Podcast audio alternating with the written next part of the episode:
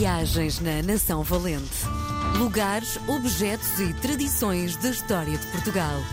Com Helder Reis. Dia de recebermos na RDP Internacional o meu mestre, Helder Reis. Com ele ficámos a conhecer um bocadinho e estamos a conhecer um bocadinho do, do nosso país, nação valente, lugares, objetos e tradições da história de Portugal.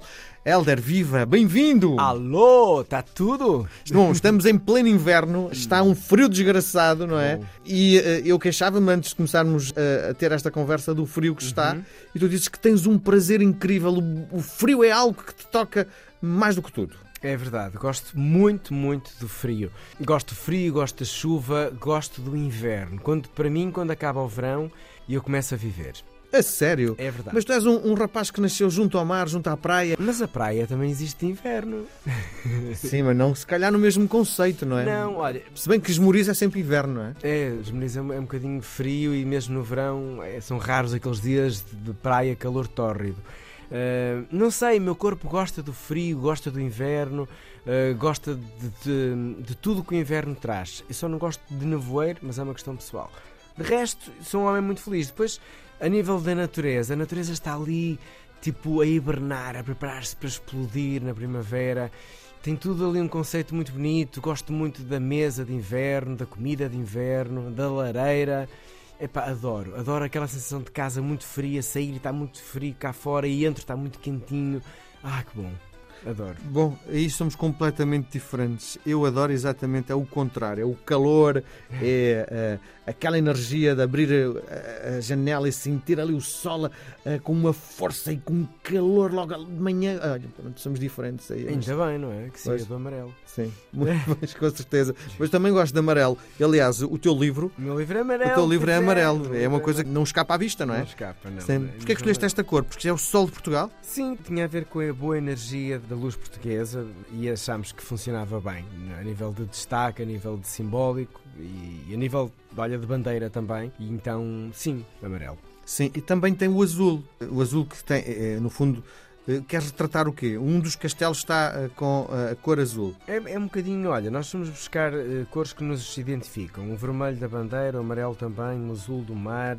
Procurámos aqui cores que funcionem esteticamente e que depois também tenham uma simbólica do país, porque nação valente, não é? Procurámos assim, até nessa parte, que a coisa fizesse sentido por si. Muito bem. Que história é que nos trazes hoje? Temos tempo para a história? Temos. Ai, que bom. Vamos viajar até ao Brasil, como eu gosto do Brasil e como eu gosto de Francisco de Assis. Eh, Eu era para ser franciscano, isto não interessa muito mais para a história, mas eh, no não, meu é percurso. estudaste, não é? Sim, eu era, eh, portanto, eu seria seminarista diocesano, mas a meio eu queria ser eh, franciscano. Se me tivessem deixado, eh, meu caro amigo, eu hoje seria seguramente franciscano. Sim. Mas tive um Para padre- quem não sabe, que conceito é esse? é completamente distinto. Quando nós falamos de um padre eh, de um seminário diocesano, é um padre para paróquia, portanto, para estar numa paróquia. Quando nós falamos de um padre eh, franciscano, de um frade franciscano, tem uma missão franciscana eh, no país, fora do país, de oração, também de estar com a comunidade, mas não tanto como um padre diocesano, mais contemplativo, mais de natureza, e eu identificava-me muito com isso. Mas disseram-me que não, e eu, pronto, Ah, não és tu que decides? É Não. quem te orienta, é isso? É porque são, são coisas distintas, percebes? Eu tinha que ter uma autorização do bispo para mudar, porque o diocesano está sobre a alçada do bispo, o franciscano está sobre a alçada de mestre da ordem, portanto, eh, são escolas diferentes, são, são casas diferentes, percebes? Sim. É, é uma SIC e uma TVI e uma RTP, é mais ou menos Sim, assim. sim. Mais E quem é Francisco de Assis? então, Francisco de Assis é um frade.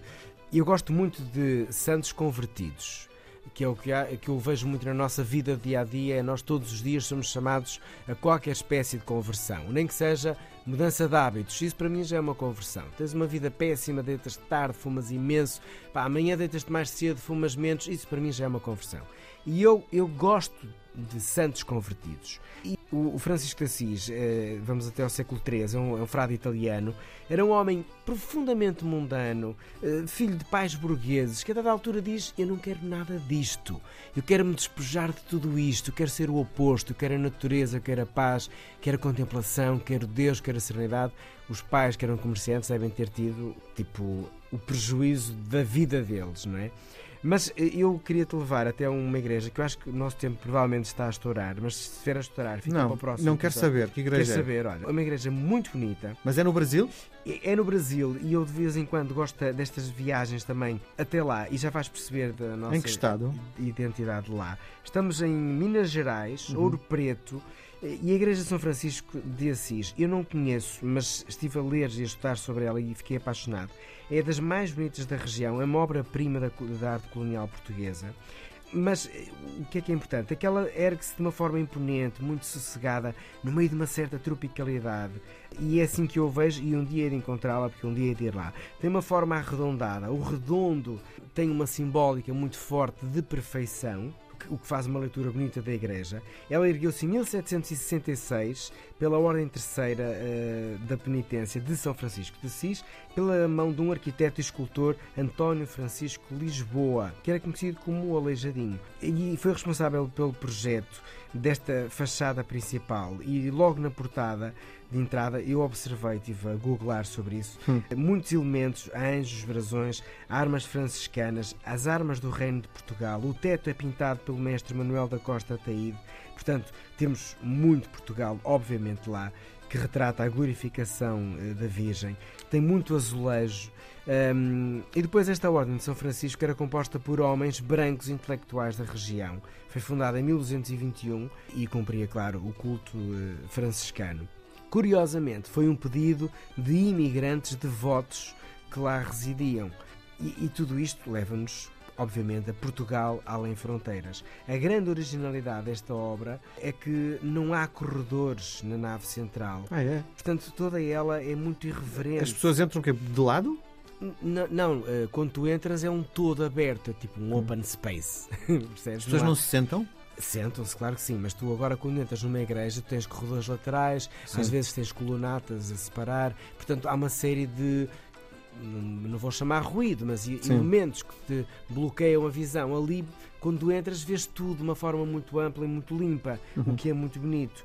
Toda a igreja está decorada com muitos anjos, com muitos elementos de vegetação, madeira, pedra-sabão, o que dão uma sensação de movimento, de uma luz morna, enfim, é incrível e é um edifício hum, classificado. Vale mesmo a pena conhecer. Muito bem. Ir ao Brasil, ir a Minas Gerais e conhecer também esta igreja. E Ouro Preto acho que é espetacular. Bom, voltamos a conversar na próxima semana. Um Um beijo cheiro. grande. Beijinhos. Viagens na Nação Valente. Lugares, objetos e tradições da história de Portugal. Com Helder Reis.